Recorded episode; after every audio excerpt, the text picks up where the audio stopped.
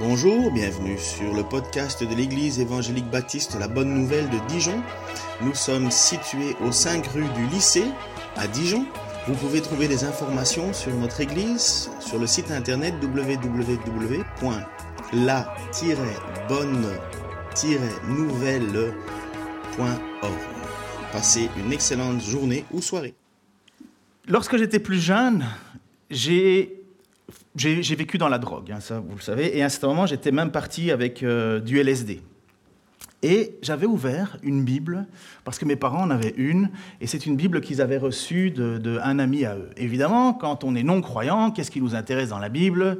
C'est le livre de l'Apocalypse, parce que ça fait, rêver. Et moi, j'avais commencé à lire ce livre alors que j'étais euh, sous les effets des euh, narcotiques, et j'avais lu ce livre, et c'était tellement bizarre je ne comprenais pas ce qui était écrit, mais à un certain moment, ce que je lisais, ça m'interpellait quand même. Qu'est-ce que j'ai fait? En bon non-croyant que j'étais à l'époque, je l'ai refermé, je l'ai rangé. Toute ma vie après, ma vie chrétienne, Dieu est venu me sauver, m'a racheté, m'a pardonné, m'a lavé. Je suis né de nouveau, c'est ça l'idée. Et j'ai toujours eu une certaine crainte avec ce livre. Euh, crainte lorsqu'il suffit de le lire, parce que le livre de l'Apocalypse est un livre compliqué, il faut le reconnaître. C'est un livre où il y a des symbolismes qui sont forts, on ne comprend pas trop. C'est aussi un livre qui euh, me fait peur pour l'enseigner, parce que euh, je me souviens d'une conférence où j'ai été, et c'était une conférence à l'époque à l'Institut, c'était à, la faculté de Vaux-sur-Seine. Et un des orateurs, Amar Jabala en l'occurrence, nous avait dit, alors qu'on était dans une salle qui devait faire trois fois la taille de celle-ci, il disait, si on doit réunir tous les commentaires bibliques sur le livre de l'Apocalypse, on n'aurait pas encore assez de place dans la pièce pour mettre un exemplaire de chaque livre. Bon, déjà, moi, lire, c'est compliqué, mais si on me dit qu'il faut lire tout ça avant de prêcher, ça va, vous êtes avec nous? Vous avez la joie quand même, là? D'accord. Puis, euh, donc j'étais perturbé avec cette idée d'un jour euh, à prêcher l'Apocalypse ou l'enseigner ou apporter mon... Enfin, le lire pour moi, d'accord, mais après ça, euh, rendre doublement compte pour ce qu'on va enseigner, ça fait peur. Hein. Et donc j'ai toujours une crainte avec le livre de l'Apocalypse, d'autant plus, comme je vous dis, qu'il y a tellement d'interprétations et des plus, des plus libérales où, presque, où Dieu n'a plus aucun pouvoir, au plus uluberlu, et surtout avec cette crise de la Covid, je peux vous dire que le livre de l'Apocalypse, il a été cité à toutes les sauces. Donc, c'est intéressant parfois de replonger son regard simplement d'un point de vue historique et de voir toutes les interprétations qu'il y a eu pendant les siècles et des siècles et des siècles. Euh, euh, au sujet de qui est ce fameux antichrist, parce que je peux vous assurer que quand il y a eu aussi à l'époque euh, les périodes de peste sur la terre, parce que là, le Covid, euh, on ne voit pas les gens, on ne marche pas au-dessus en sortant de la rue, hein, ils ne sont pas en train de mourir au milieu des rues, mais à l'époque de la peste, c'était comme ça. Et donc vous imaginez que le livre de l'Apocalypse, les gens le lisaient en se disant, mais qu'est-ce qui nous arrive, qu'est-ce qui nous arrive? Et donc il y a cette crainte avec ce livre de l'Apocalypse, de voir finalement qu'on peut dire n'importe quoi, faire n'importe quoi, s'énerver dans tous les sens, et aussi une autre crainte de ne pas le prendre au sérieux, de ne pas faire attention à ce qui nous est dit. Et récemment, j'ai regardé euh, un documentaire, parfois il y a des bons documentaires, c'est passé sur Planète Plus. Alors, euh, et ces documentaires, était un documentaire sur les sept églises de l'Apocalypse. Et donc c'est un gars qui a fait le, parcours euh, en allant voir historiquement les lieux où ces églises avaient vécu, euh, oui, avaient existé. Parce que, bien sûr, il y a ceux qui font une interprétation, dis, alors désolé pour le mot, mais c'est comme ça, une, interprétation dispensationaliste. Dispensationaliste, ça veut dire qu'ils considèrent que dans le livre de l'Apocalypse, euh, une révélation qui va être donnée aux sept églises sont sept étapes dans l'histoire de l'humanité. Il y a eu euh, l'église d'Éphèse, il y a eu l'église de Smyrne, de Sardes, de Pergame, et ainsi de suite, et finalement l'église de Laodicée qui serait nous. Donc, euh, Sauf que cette idée, en fait, elle n'a existé que depuis l'époque de Darby. Euh, certains euh, des vieux, des anciens connaissent l'histoire de Darby, mais c'est Darby qui a donné cette interprétation. Avant ça, on n'avait pas forcément cette interprétation dispensationaliste que finalement la révélation des sept églises était pour une succession dans le temps. Et finalement, moi aussi, en même temps, ça me, ça me, ça me mettait froid parce que je me suis dit, mais si on est là à devoir enseigner ce qui va arriver, ben ça fait un peu. Euh, est-ce que c'est ça de quoi de, Est-ce que c'est ça que parle l'Apocalypse ou pas? Et donc, en regardant ce documentaire, j'ai été interpellé par ce côté historique et, et archéologique de ces églises. Et ça je me suis dit, bon, il faut que je replonge, ça m'a titillé vraiment. Je me suis dit, il faut que je me replonge dans l'étude du livre de l'Apocalypse. Alors j'ai acheté, j'ai investi dans pas mal de livres, et l'Église aussi a investi dans des livres pour que je puisse étudier convenablement. Et je me suis rendu compte en fait que cette vision dispensationaliste, elle était minoritaire et que la majorité en fait voit bien qu'il y a eu des véritables églises qui ont existé à cette époque et que lorsque l'apôtre Jean en recevant la révélation de la part de Jésus-Christ va écrire à ces églises, c'était des églises existantes. Elles ont bien vécu. Il y a bien eu une église à Éphèse, il y a bien eu une église à Lystre, à, Thyatire, il y a bien eu une église à Pergame, il y a bien eu une église euh, euh, à la Odyssée, à Philadelphie. Elles étaient vivantes, elles étaient là, elles étaient comme nous quelque part ce matin à se réunir et à louer le Seigneur. Et donc Dieu, Jésus-Christ, dans une vision qui va nous dépasser, va parler à ces églises. Il va leur dire quelque chose. Alors il y a seulement sept églises qui ont été choisies, mais il faut savoir que oui, il y a quand même du symbolique, il y a, des phrases et des, mots qui sont utilisés. Si je te dis, euh, tu me dis, tu viens, euh, je t'invite à la maison, et toi tu me dis quand, et je te réponds, ben, la semaine des quatre jeudis. Qu'est-ce que je viens de communiquer? Ben, Vous ne comprenez pas, quoi? C'est la première fois, Bourguignon, que vous êtes d'entendre la semaine des quatre jeudis? Vous avez jamais entendu ça? Est-ce que ça existe une semaine des quatre jeudis? Non, tu viens chez moi la semaine des quatre jeudis, ça veut dire quoi? Jamais! Vous avez compris l'idée là? Il n'y a pas quatre jeudis, mais si je cherche euh, en grattant en disant quatre jeudis, est-ce qu'il y a eu une semaine avec quatre jeudis dans la vie? Non, jamais. En fait, il faut regarder le langage symbolique. Euh, ou bien, euh, tu me donnes 100 euros, ton fils va te dire, et toi tu lui dis, le jour où les poules auront des dents. Bon, avec Internet, ils vont trouver une poule avec des dents, c'est sûr. Il y a bien quelqu'un qui en a dessiné, mais vous comprenez, c'est un langage imagé, mais qui normalement, normalement devrait être compréhensible par tout le monde, sauf la semaine de 4 jeudi. Mais les Belges connaissent. Donc vous voyez, on sait qu'il existe des langages. Et quand il utilise un langage pour parler aux sept églises, en fait, sept, c'est l'idée d'une complémentarité, une complétude. On dit complétude? On va le dire en tout cas. Donc c'est un ensemble, c'est complet. Et euh, donc il y, a, ce message qui est donné en fait à travers ces sept églises. On pourra dire que ces sept églises représentent en fait les églises en général. Elles ont toutes quelque chose à nous apporter. Ce n'était pas que pour eux, c'est qu'il y a un message qui, qui dépasse les, cette église locale. C'est quelque part ce que les églises de tous les temps, de toutes les régions traversent. Et c'est pour ça qu'il y a cette idée de parler juste à cette église. Et il va y avoir à cette église des bénédictions. Jésus va les louer pour certaines choses et à d'autres, Jésus va les reprendre en disant non.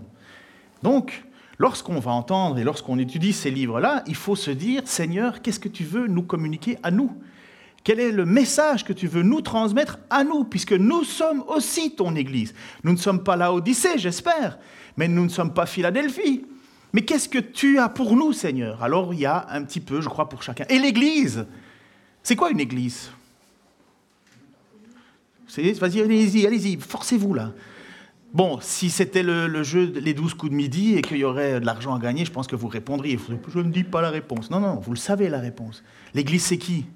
C'est nous, c'est le peuple, c'est un peuple, c'est Jésus-Christ qui, en mourant à la croix, s'est acquis un peuple qui ne va plus vivre selon les règles de la loi, même si on ne l'abandonne pas totalement, mais on n'est plus, plus sous cette loi-là, on est sous la loi de la foi, et c'est Jésus-Christ qui accomplit cette loi. Et qu'est-ce qu'il fait? Il attire à lui un peuple. Et depuis quand il a attiré ce peuple? Avant la fondation du monde, mais on va dire que ça a commencé à la Pentecôte pour ce qui est de l'ouverture aux non-juifs.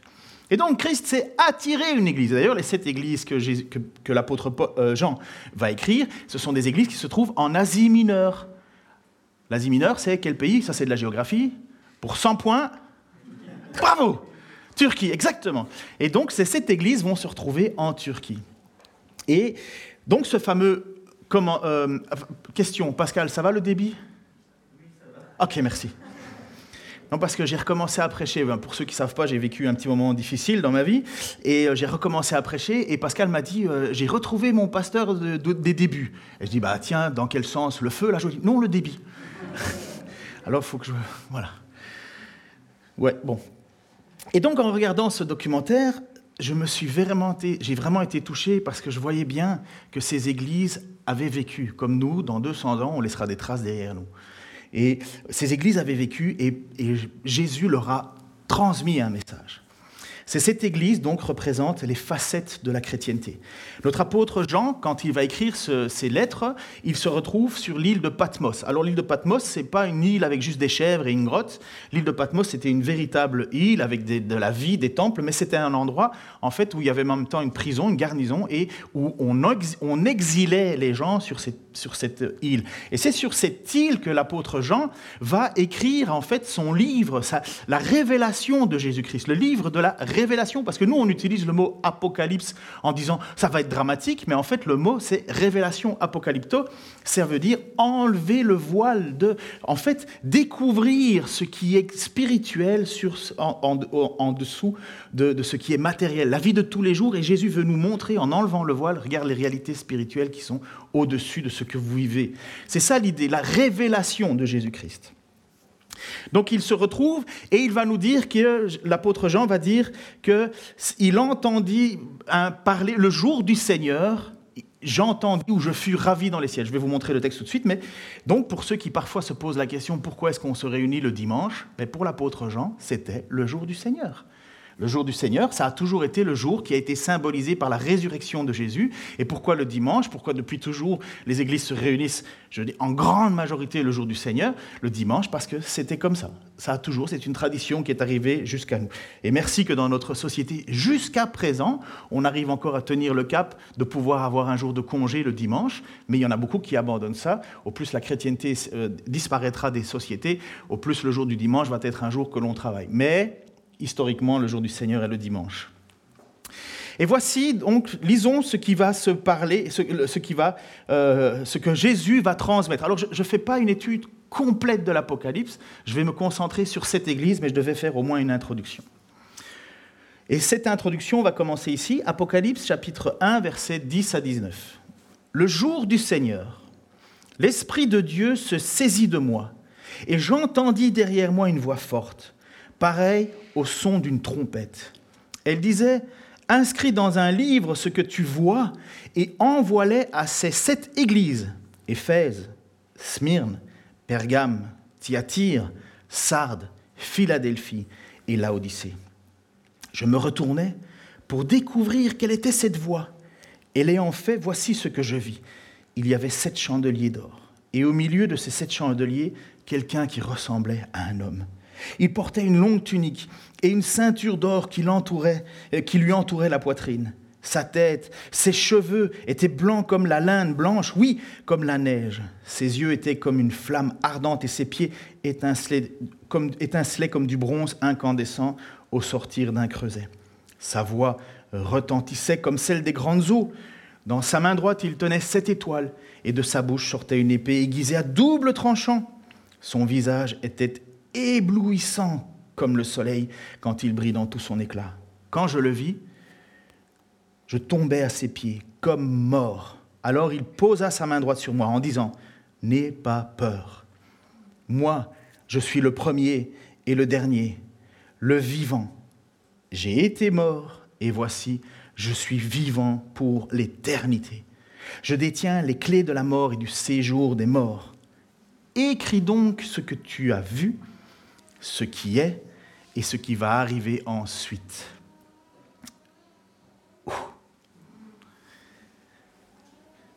Quelle vision majestueuse de Jésus dans son état céleste.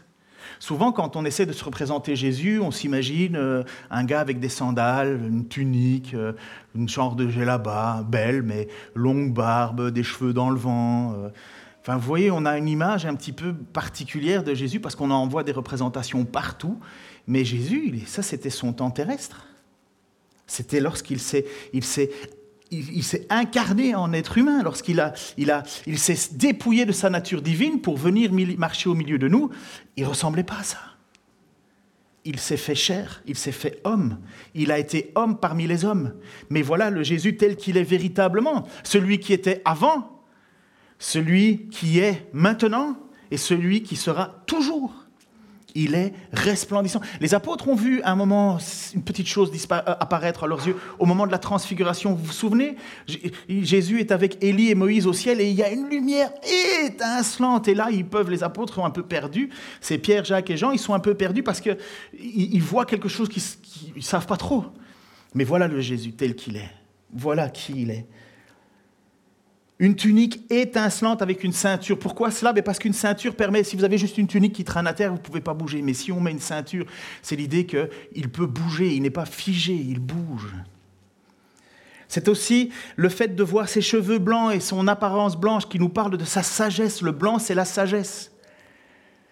On nous parle aussi qu'il y a des yeux de feu qui peuvent voir le présent, l'avenir. Ils peuvent voir ce qui est caché dans nos cœurs, qui est caché dans nos pensées. Souvenez-vous, Jésus, quand il était au milieu de nous, dans son apparence terrestre, il savait ce que les gens pensaient. Il pouvait voir en eux. C'est ça les yeux étincelants de Jésus. Il voit au travers de nous. Il sait ce que tu penses à l'instant même. Il sait ce que tu as pensé et il sait ce que tu penseras. Avant même que ces paroles étaient sur leur bouche, il savait, le texte nous dit. En même temps, on voit que ses pieds sont incandescents. C'est comme du bronze qui sort du creuset. Vous savez, ça, c'est, tout rougeoyant. Et c'est pour nous parler de quoi? C'est pour nous parler qu'il a une puissance de pouvoir écraser le mal avec ses pieds. Il n'y a rien qui peut résister. Il écrase toute chose. Voilà cette vision qui se trouve devant, devant Jean. Ces paroles ses paroles et sa voix est tellement puissante que pour Jean, pour essayer d'illustrer ce qu'il entend, il parle de trompe d'eau, comme une, comme cascade d'eau. J'ai eu la chance avec mon épouse d'aller à côté des chutes du Niagara. Je peux vous dire que ça gueule. Hein. Mais si vous avez quelqu'un qui parle avec une voix et une puissance, que, que Jean essaie de trouver qu'est-ce qui peut correspondre à cette puissance, eh ben, il va dire c'était comme des torrents. Et puis, cette parole est tellement d'autorité, cette parole, a tellement de force que sa parole, de sa bouche sort une épée à double tranchant. L'épée à cette parole, cette épée à double tranchant, c'est la parole de Dieu qui a cette capacité de, de couper à l'intérieur de nous. Lorsqu'on se retrouve devant sa parole, on est, on est comme cisaillé. Il est capable de séparer l'os et la chair. Ça, c'est l'idée du scalpel. Et puis son visage est éblouissant comme le soleil à son apogée. Comment, comment rester de marbre? Honnêtement, est-ce qu'on voit Jésus comme ça? Il y a un gars qui a dit, moi le matin, euh, quand je me rase, je parle avec Jésus. Je le vois à côté de moi. Hmm. D'accord. Sauf que Jean est tombé comme mort. C'était tellement fort, tellement puissant, tellement immense qu'il n'a pas pu rester de marbre. De terreur, d'effroi, de, crainte certainement, parce qu'il n'est pas plus parfait que nous, l'apôtre Jean. De crainte, si Jésus apparaît devant nous tel qu'il est, à quoi on va penser, nous? Bah, Tout ce qu'on a fait de mal. Hein. à tout ce qui mériterait que Jésus nous pointe du doigt en disant hmm? Heureusement, Jésus va déposer sa main sur Jean et il va lui dire N'aie pas peur. Donc Apocalypse 1, 17, 18. Alors il posa sa main droite sur moi, disant N'aie pas peur. Moi, je suis le premier et le dernier, le vivant. J'ai été mort et voici, je suis vivant pour l'éternité. Je détiens les clés de la mort et du séjour des morts. Quelle parole rassurante. N'aie pas peur. Il y aurait bien des raisons d'avoir peur, mais Jésus est celui qui est au-dessus de tout. Il tient la mort et le séjour des morts.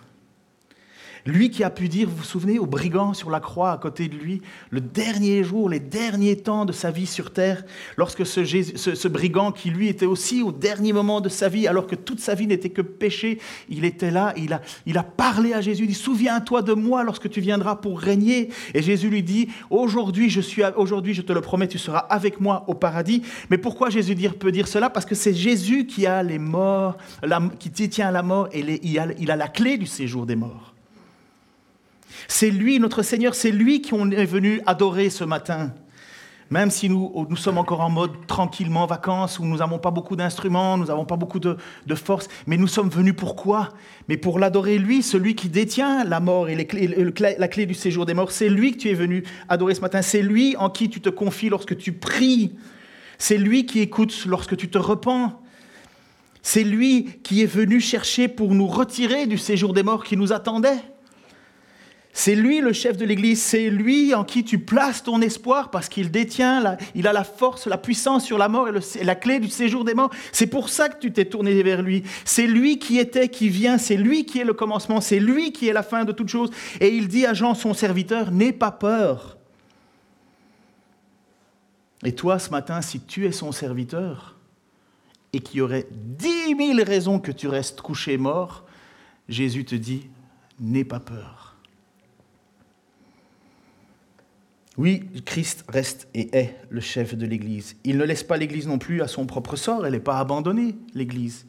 Nous le voyons puisque Jésus va demander à Jean d'écrire à ces sept églises. Il veille sur elle, il en prend soin, mais en même temps, il laisse l'Église avec ses responsabilités. Il laisse l'Église avec sa mission. Il a enseigné les apôtres. Et ce qu'ils nous ont transmis, les apôtres, puisque Jésus n'a pas écrit lui-même, c'est les apôtres qui ont écrit. Jésus nous a transmis sa volonté, son désir, il nous a transmis ce que nous devions faire, ce que, comment venir à lui, comment être accepté par lui, comment c'était important de voir que lui, c'était le Messie, la réponse à tout ce qui était attendu par le peuple d'Israël. Et en même temps, c'est lui qui a annoncé et dit à Pierre, écoute, tu vas aller vers les non-juifs. Pierre, au début, il ne comprenait pas. Il dit, mais non, je ne vais, pas, je vais, vais pas toucher à ce que tu as déclaré comme impur. Et Christ dit, non, tu ne déclareras pas impur ce que je déclare pur. Et c'est pourquoi l'évangile est arrivé vers les non-juifs. Christ est là et il va parler à son serviteur. En fait, c'est même étonnant parce que va c'est Dieu qui parle à Jésus, Jésus confie à un ange et l'ange doit parler à l'Église. Je ne vais pas plonger là-dedans parce que, comme je vous dirais, ça prendrait énormément déjà de livres rien que pour parler de ça.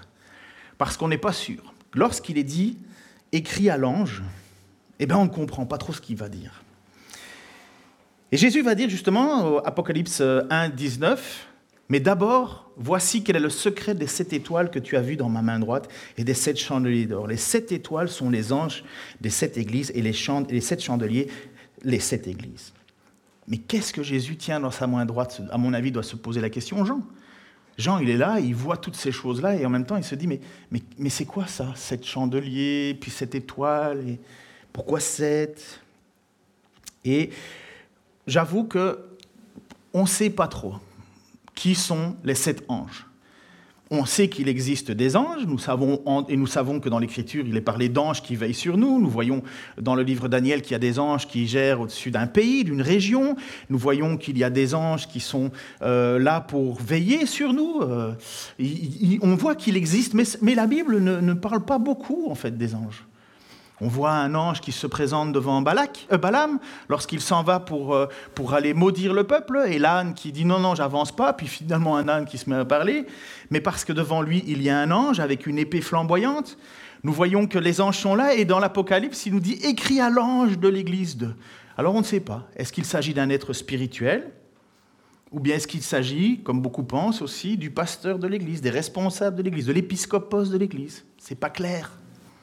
Bon, ne, tranchons pas, parce que ce n'est pas le but absolu qu'il parle au pasteur, c'est que, ou au le, angelos, angelos, c'est l'idée de messager. C'est, pas que pour lui, c'est pour l'Église. Et normalement, dans les deux, doivent s'assurer que ce message est transmis à l'Église. L'Église, ce n'est pas une entité morte, c'est des gens, des comportements, des vies, des attitudes. Et donc voilà, ces églises, Jésus va leur parler à travers cet ange. Gardons juste le mot ange et placez ce que vous voulez. Jésus connaît bien l'église d'Éphèse, et c'est l'église d'aujourd'hui qu'on va parler. L'église la connaît bien. Jésus connaît son enseignement. Il sait ce qui y est enseigné. Il sait et il voit ce, qui va y être euh, pratiqué. D'ailleurs, le texte nous dit que Jésus marche au milieu des sept chandeliers. Il bouge, il n'est pas figé, il bouge, il inspecte, il passe. Parfois, on se pose la question, et c'est pour ça que c'est bénéfique de relire ce livre, que Christ marche au milieu de nous pour voir comment on fonctionne. Il l'a fait pour Éphèse.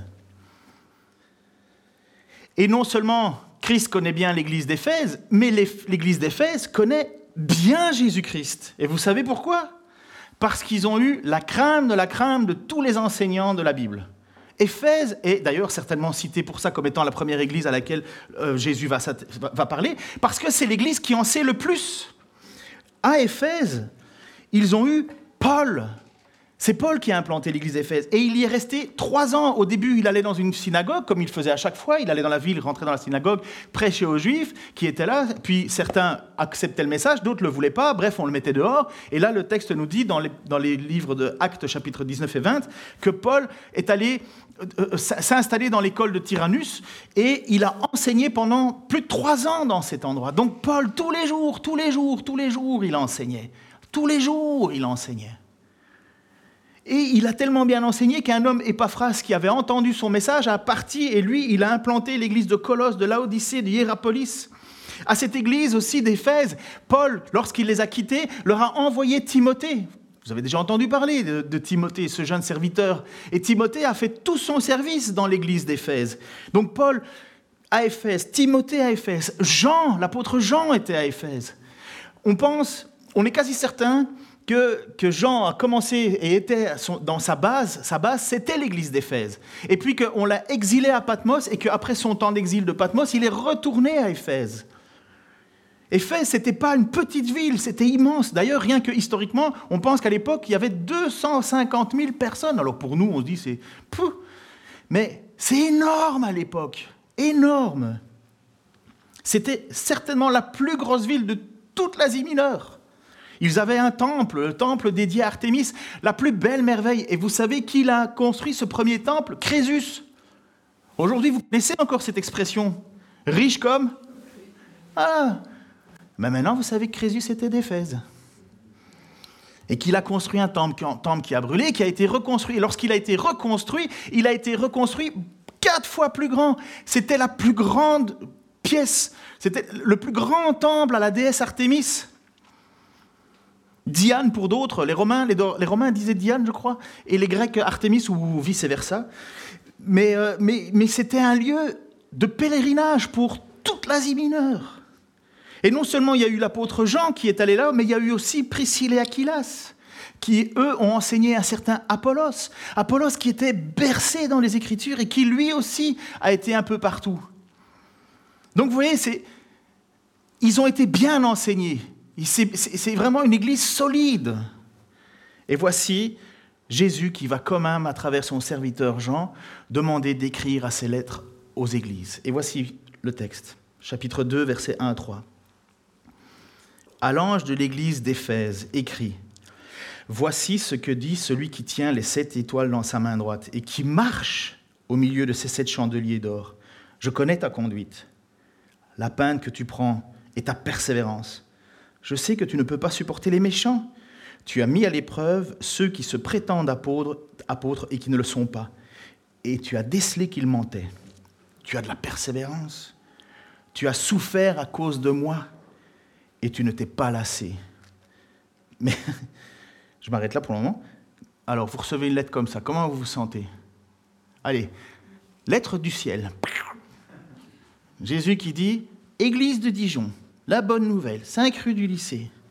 Je connais tes œuvres, puisque je marche au milieu de toi. Je détiens le, chandelier. C'est moi le chef de l'Église. Et j'ai vu, je connais ta conduite, je vois la peine que tu prends et ta persévérance. Vous êtes là, vous êtes... En tout cas, moi, en tant que pasteur, je serais déjà là, je l'évite. Et puis il continue en disant, mais je sais que tu ne peux pas supporter le méchant. Waouh Je vois ta persévérance, je vois que tu as souffert à cause de moi et en plus tu ne t'en es pas lassé. Quel bonheur de recevoir une évaluation de la part de Jésus. Comme je dis, il connaît, il voit, il sait, il félicite, il voit la peine que s'est donnée cette Église pour faire connaître l'Évangile. Alors que le contexte est loin d'être facile, comme je vous dis, c'est certainement l'endroit, le, plus haut lieu du paganisme de l'époque. Hein. C'est, l'Église de Colosse, de, d'Éphèse, c'est pas un, un super truc, quoi. C'est tout petit. Et être chrétien à l'époque, surtout dans un milieu euh, comme celui euh, de la... Euh, Enfin, je ne sais pas si vous avez déjà lu dans le livre des Actes, mais l'apôtre Paul, lorsqu'il a prêché, il y a un certain moment, oh, j'ai oublié le nom, je crois que c'était un Alexandre. C'est Alexandre? Non, c'est pas Alexandre, j'ai un, trou de mémoire. Donc un homme qui, qui était sculpteur de la déesse Artémis et qui vendaient en même temps des petites représentations du temple. Vous savez, le tourisme, hein, comme aujourd'hui, hein, si vous allez dans un endroit, on va vous vendre, si vous allez à Nîmes, on, à Nîmes, on va vous vendre une petite arène de Nîmes. Si vous allez un peu partout, vous allez recevoir, vous allez acheter au magasin. Mais à l'époque, c'était comme ça. Il y avait des gens qui faisaient ce bénéfice-là. Et comme l'apôtre Jean, pendant trois ans, il prêche, il prêche, il prêche. Mais le, commerce, il diminue. Et puis, c'est sur ce fait de ces questions commerciales que finalement, on va, on va demander aux chrétiens, mais qu'est-ce que vous nous faites là? C'est quoi votre enseignement? Comment ça, notre déesse, elle n'est pas bonne? Et puis, à un certain moment, ils vont se réunir, le peuple va se réunir, ça c'est acte toujours 19-20, le peuple va se réunir dans l'arène, une arène d'Éphèse qui pouvait tenir jusqu'à 25 000 personnes, hein. c'est énorme. Hein. et donc, les gens vont se retrouver là, et pendant deux heures, deux heures, le peuple d'Éphèse va crier Grande est l'Artémis d'Éphèse Grand Deux heures Nous, au bout du troisième chant, là, on a envie de s'asseoir. Deux heures des gars qui chantent à une, à une idole et à fond la caisse. Pourquoi? Parce qu'ils sont menacés par l'évangile. Et il a fallu que Paul fuit. Vous voyez, le contexte, c'est pas cool, hein et pourtant, Jésus les loue parce qu'il voit qu'ils ont persévéré. Et en même temps, le plus gros problème de l'Église, ce n'est pas l'extérieur, c'est l'intérieur. Ça a toujours, et ce sera toujours le cas. Le problème et le plus grand danger d'une Église, c'est quand on attaque son enseignement. C'est quand on commence à, se faire passer pour un, ange de lumière alors qu'on est un loup. Et ça a toujours existé. Et c'est ce, que Jésus va dire. Je, te félicite parce que tu as pris du temps pour déceler le renseignement. Tu as, tu as, tu as inspecté ce qu'on te disait. Et tu as découvert qu'ils étaient menteurs. Malheureusement, et je suis triste de voir ça, et pour celui qui plonge son regard dans l'Écriture, il voit bien, en regardant un petit peu autour de soi, que certains messages ne sont pas les messages qui viennent de Dieu, que c'est du bric-à-brac, que c'est de ce qui plaît aux oreilles des hommes mais ne plaît pas aux oreilles de Dieu. Ça nous est arrivé dans cette église, ça m'est arrivé dans d'autres églises où il a fallu vraiment regarder à l'enseignement de quelqu'un en disant Mais t'es un menteur Mais c'est pas gentil, dis donc Oui, mais Jésus les félicite de l'avoir fait. Il les félicite d'avoir, décelé qu'il y avait menteur. Il leur dit que c'est bien. Est-ce qu'on est capable de déceler le mal dans une église ou le faux enseignement? Honnêtement, hein, celui qui a lu au moins une fois la Bible du début jusqu'à la fin, normalement, il devra déjà avoir sa première dose. Deuxième lecture, du début jusqu'à la fin, normalement, tu as déjà une deuxième dose. Mais si ce n'est pas assez, parce que parfois ça peut ne pas être assez, on nous le dit, une troisième dose. Et au plus tu vas lire la Bible, au plus tu vas plonger ton regard dans l'Écriture, au plus tu vas voir les faux enseignements des vrais enseignements. Rien d'extraordinaire en soi. Mais voilà. Et l'apôtre Paul va envoyer Timothée dans cette église, justement parce qu'il y a des faux enseignants qui viennent et qui commencent à dire n'importe quoi. Et l'apôtre Jean, donc, euh, a aussi prévenu il a écrit, lisez 1, 2, 3 Jean, vous allez voir, c'est, enfin surtout 1 et 2 Jean, c'est, une, une, attaque contre des gens qui viennent avec un autre message. Et ils se font passer pour des croyants. Et ils viennent inciner, ils viennent mettre du, de, l'hérésie, du n'importe quoi. Et écoutez, l'apôtre Paul, lorsqu'il va, il va faire son troisième voyage missionnaire, donc l'église existe d'Éphèse, à un certain moment, il va être en voyage, et parce qu'il ne peut pas se rendre à Éphèse, il va demander aux responsables de l'église d'Éphèse de venir le rejoindre dans une ville qui s'appelle Milet. Il se donne un point de rendez-vous, certainement au café des artistes, parce que dans toutes les villes, il y a un café des artistes. Pendant son escale à Milet, donc acte 20, 17, 18a, et puis ainsi de suite, pendant l'escale à Milet, il envoya quelqu'un à Éphèse pour demander aux responsables de l'église de venir le rejoindre. Quand ils furent arrivés auprès de lui, il leur dit Trois petits points, je ne vous donne pas tout le discours. Je reviens alors à la, fin du discours. Veillez donc sur vous-même et sur tout le troupeau de l'Église que le Saint-Esprit a confié à votre garde. Comme de bons bergers, prenez soin de l'Église de Dieu qu'il s'est acquise par son, sacrifice. Je le sais, quand je ne serai plus là, l'apôtre Paul, puisqu'il part à Rome, où il va mourir, des loups féroces se glisseront parmi vous et ils seront sans pitié pour le troupeau. Soyez donc vigilants. Rappelez-vous que pendant trois années, la nuit comme le jour, je n'ai cessé de vous conseiller un à un, parfois même avec les larmes. Parfois même avec les larmes. Vous savez, quand l'apôtre Paul, il allait se retrouver avec devant lui des têtes de mules. Ça arrive dans l'Église, hein Des gens qui veulent pas écouter, pas comprendre. Et l'apôtre Paul, il voit bien qu'en face de lui, on parle de, puisque c'est ça le rôle d'un serviteur, selon l'Épître aux Hébreux, il veille sur les âmes des gens. Et l'apôtre Paul va rappeler, mais écoutez, j'en ai, pleuré de, ces rencontres avec vous, pour vous, vous demander de faire attention, de ne pas croire n'importe quoi, d'être vigilant. Et vous, maintenant, responsable des fesses, vous avez cette tâche. Et Jésus va leur dire dans cette église de l'Apocalypse, vous avez bien fait de le faire, vous avez bien fait d'être vigilant. Ce fut un combat de chaque jour Pourtant, malgré la souffrance, ils ont persévéré, nous dit le texte, et en même temps, ils ne se sont pas lassés. Quel modèle d'église, n'est-ce pas? Vous n'avez pas envie d'être une église comme ça? Non? Quoi? Merci.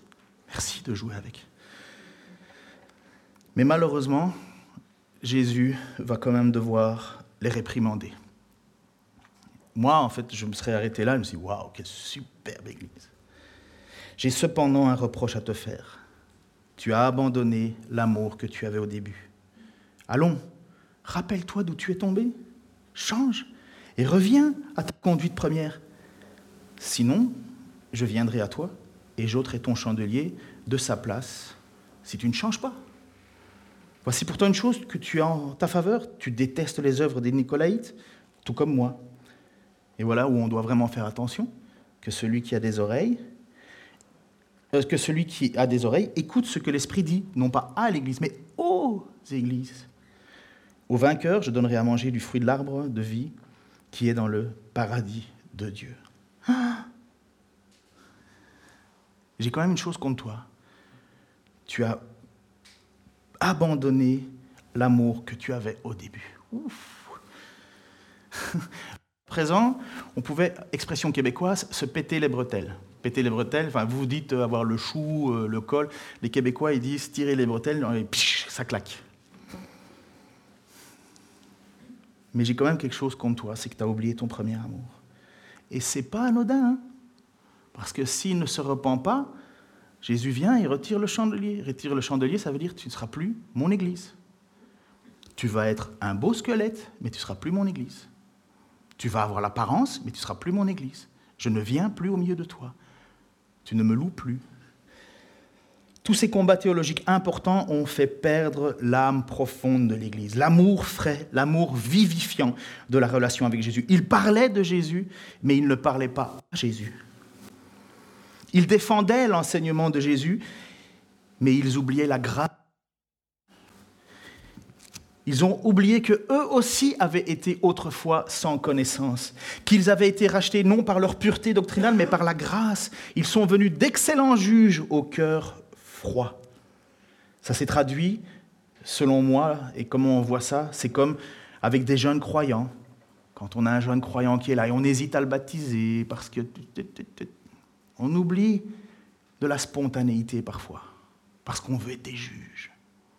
C'est bien de juger, mais à un moment, tu ne demandes pas à un gars qui veut venir à Christ de regarder toute l'encyclopédie, euh, euh, l'encyclopédie de Calvin, quoi. Bon, quand tu auras fini, tu viendras me voir, ok? Et puis peut-être on va te baptiser. Non. Parfois on est trop dur. Parfois on manque de cœur. Parfois on manque d'amour. Et c'est exactement ce que Jésus va dire à cette église. Vous êtes super doués pour la doctrine, vous êtes super doués pour vérifier le mensonge, mais vous, qui rentre dans votre église et sans mon amour, puisque c'est l'amour de Christ qu'il s'agit? Qui rentre dans cette communauté et sans mon amour? Oh, vous savez très bien discuter, vous savez très bien lire un texte, mais mon amour, il n'est pas là. Ce reproche de premier amour est aussi une lutte que nous devons mener chaque jour dans nos vies. Qu'est-ce qui te motive? Je peux vous dire, hein, en tant que pasteur, je peux mettre mon doigt devant certaines figures en disant T'es pas là parce que tu es motivé par l'amour. Désolé de le dire, hein, mais c'est ça le rôle d'un pasteur. Il y en a certains, là, je me demande, mais qu'est-ce qui les pousse? Qu'est-ce qui les drive? Je ne vois pas d'amour en eux. C'est à peine s'ils osent me regarder, c'est à peine s'ils oseraient faire comme la Bible dit, se saluer d'un saint baiser. Oh non, non, non, non. Non, parce que l'orgueil de la connaissance, ah, je connais les textes, l'orgueil nous éloigne et on oublie l'amour. Mais les apôtres, euh, Jésus-Christ, Même s'il a enseigné ses apôtres, il leur a dit, mais combien de temps je devrais être avec vous? Mais heureusement qu'il ne les, a pas, les a pas abandonnés, il a persévéré. Il sait que la chair est faible. Il l'a vu lorsqu'il a demandé à Pierre de prier sur le, au jardin de Gethsemane alors que lui, il allait vivre le moment le plus intense de sa vie. La chair est bien, euh, l'esprit est bien disposé, mais la chair est faible. Et l'apôtre et les deux apôtres se sont mis à dormir alors que Pierre était moi, je serais prêt à donner ma vie. Puis l'amour, c'est super important. On pense, malheureusement, nous les Français, comme je l'ai déjà dit, malheureusement, là, le mot amour, il est tellement gavaudé. On a un super drapeau avec l'arc-en-ciel au nom de l'amour. Ça ne donne pas toujours naissance à un enfant, cet amour-là. Mais on utilise le mot amour à toutes les sauces. Mais l'amour dans l'Église est un amour pur un amour sacrificiel, un amour qui considère l'autre plus important que nous, un amour qui met en sorte que l'on veut te montrer l'amour que j'ai reçu de Dieu, je veux te le transmettre. Et je peux avoir toutes les connaissances du monde, et on va lire ce passage tout là, si j'ai pas l'amour. Et Jésus va le dire à cette église, vous connaissez tout, vous savez faire la différence entre le bien et le mal, mais vous n'avez pas d'amour. Au début de ma relation avec Anne, mon épouse, qui se cache derrière son magnifique masque euh, mauve, elle était dans mes pensées matin, midi et soir. Tout le temps. Même mon patron, parce que je faisais de la photo, et donc euh, c'était à l'époque avec des machines, euh, pour ceux qui ont connu la machine Kiss Photo, et je devais faire des réglages à chaque photo et compagnie. Il y a des photos, j'étais tellement en train de penser à Anne que je, je poussais sur le bouton, puis tu trouves pas que la photo elle est trop bleue? Ah oui. C'est ça, tout des schtroumpfs. Mais vous voyez. Peut-être que vous avez vécu ça. Vous étiez submergé par cet amour. Je lui écrivais des poèmes qu'elle a gardés, et parfois elle me dit Tu m'écris plus des poèmes On se téléphonait pour rien dire. S'il y a bien un truc que je n'aime pas, c'est téléphoner pour rien dire. Soit avec mon pote d'Israël, Israël au Québec. Je sais pas pourquoi, mais avec lui ça passe. Je brûlais de la revoir quand elle me quittait. Lorsqu'on avait rendez-vous au cinéma et que je la voyais arriver au loin, là, j'étais les papillons. Vous avez vécu ça peut-être?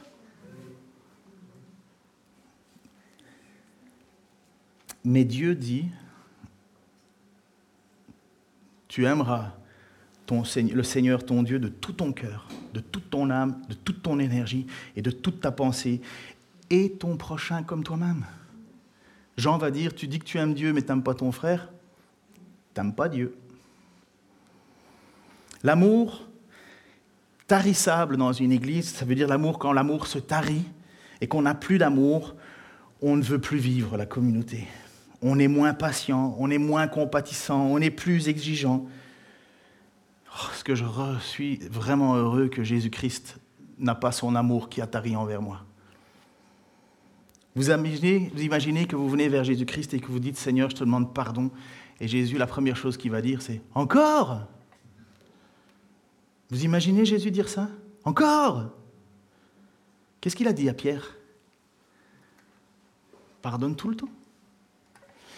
Donc vous voyez, cet amour est là. Il n'est plus là, pardon. L'appel de Jésus est clair. Change, change, reviens. Sinon, tu ne seras plus mon Église.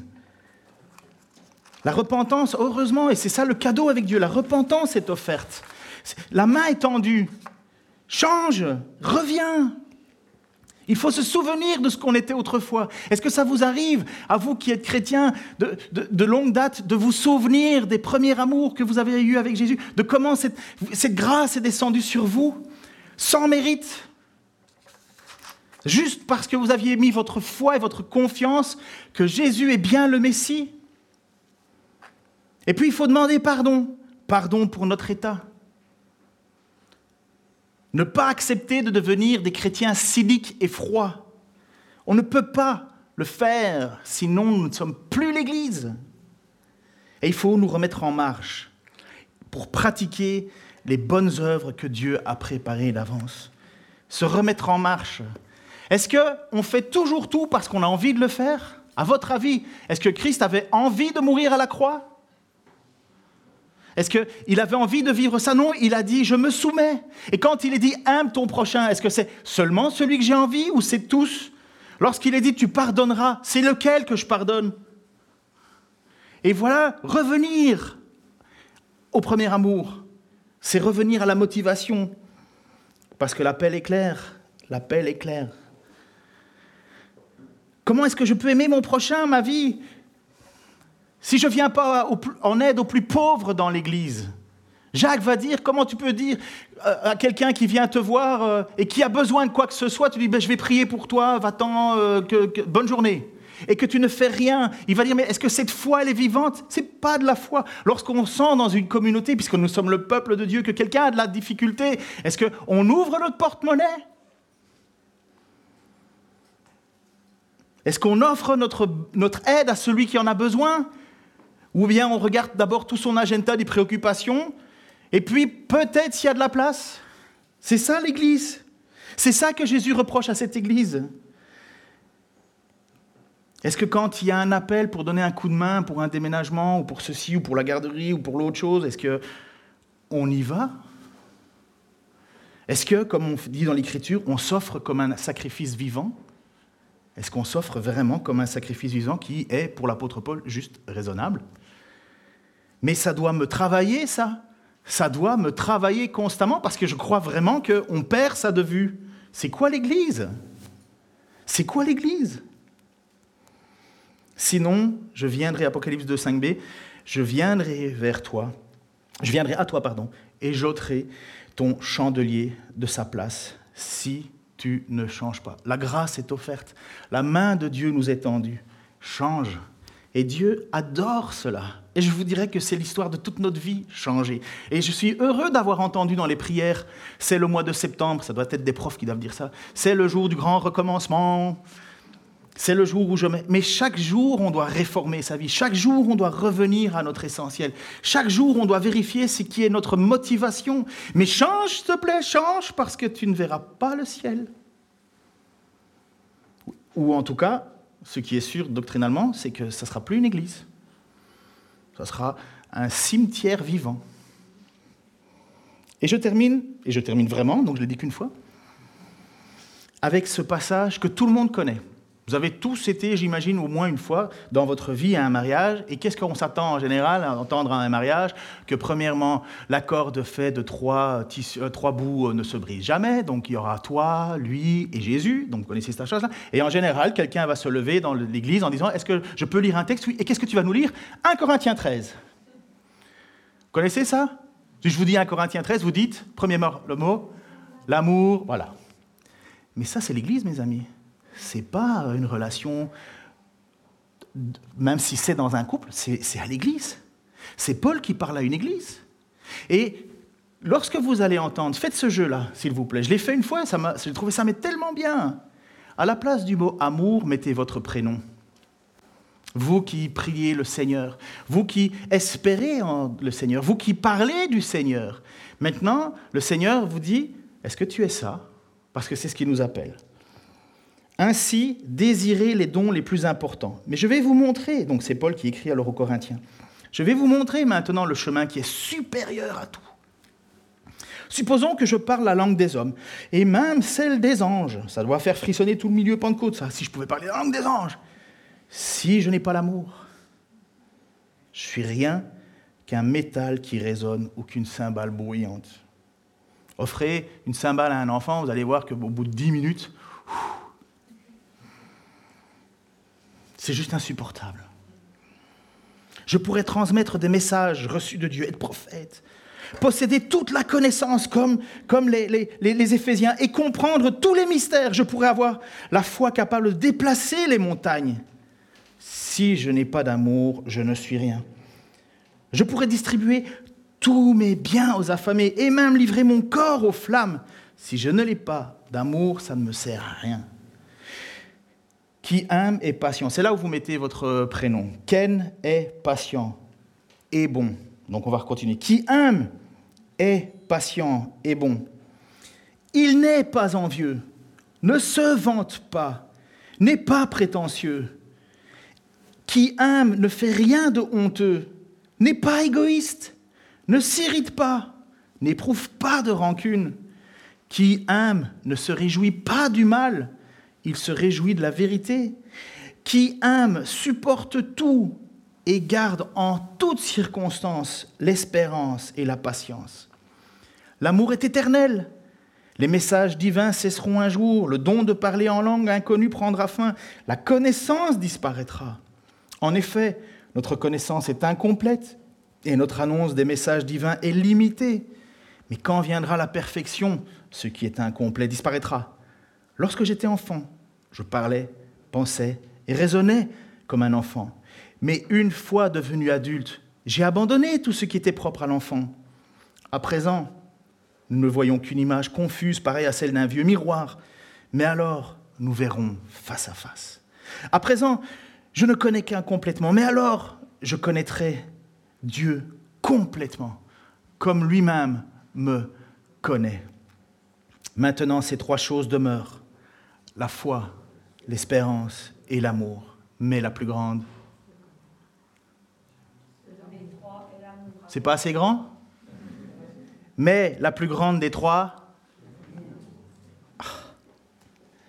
Seigneur, ta parole est une épée à double tranchant.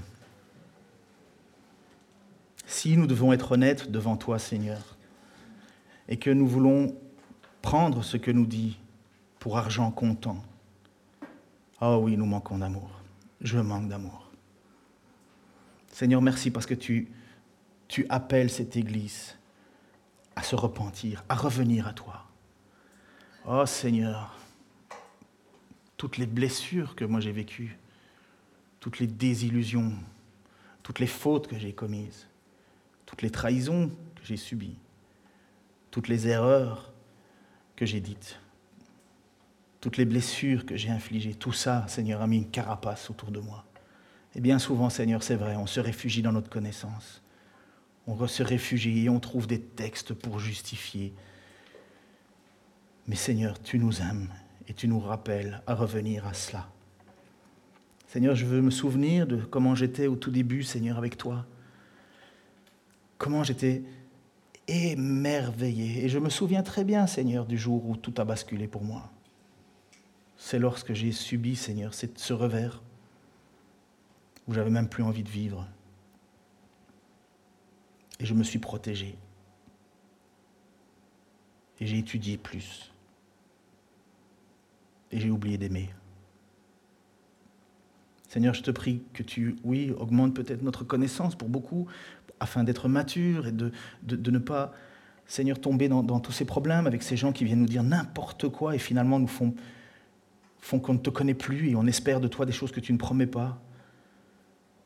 Et finalement, on se déçoit de toi. Seigneur, viens travailler nos cœurs, Seigneur. Et que s'il y a quelque chose qui peut nous définir en premier, ça soit notre amour. Seigneur, je ne sais pas aimer comme ça.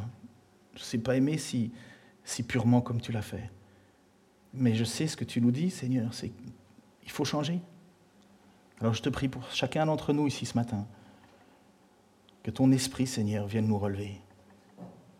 Que ton esprit, Seigneur, vienne nous mettre ce qui nous manque vraiment. Oh Seigneur, que l'on puisse être des véritables lumières dans ce monde qui s'éteint, Seigneur. Que l'on puisse être vraiment connu pour notre amour, notre fermeté, notre espérance, et que ça, ça ait un parfum de bonne odeur, Seigneur, autour de nous, même si nous savons que pour d'autres, ça ne le sera pas. Seigneur, transforme nos vies, transforme nos cœurs. Et nous allons encore te chanter ce matin. Nous allons encore, Seigneur, terminer ce culte avec des chants et que ça puisse être à travers nos chants, Seigneur, le constat que nous avons besoin de revenir à notre premier amour. Pour la gloire de ton nom et parce que nous sommes ton Église, au nom de Jésus-Christ. Amen.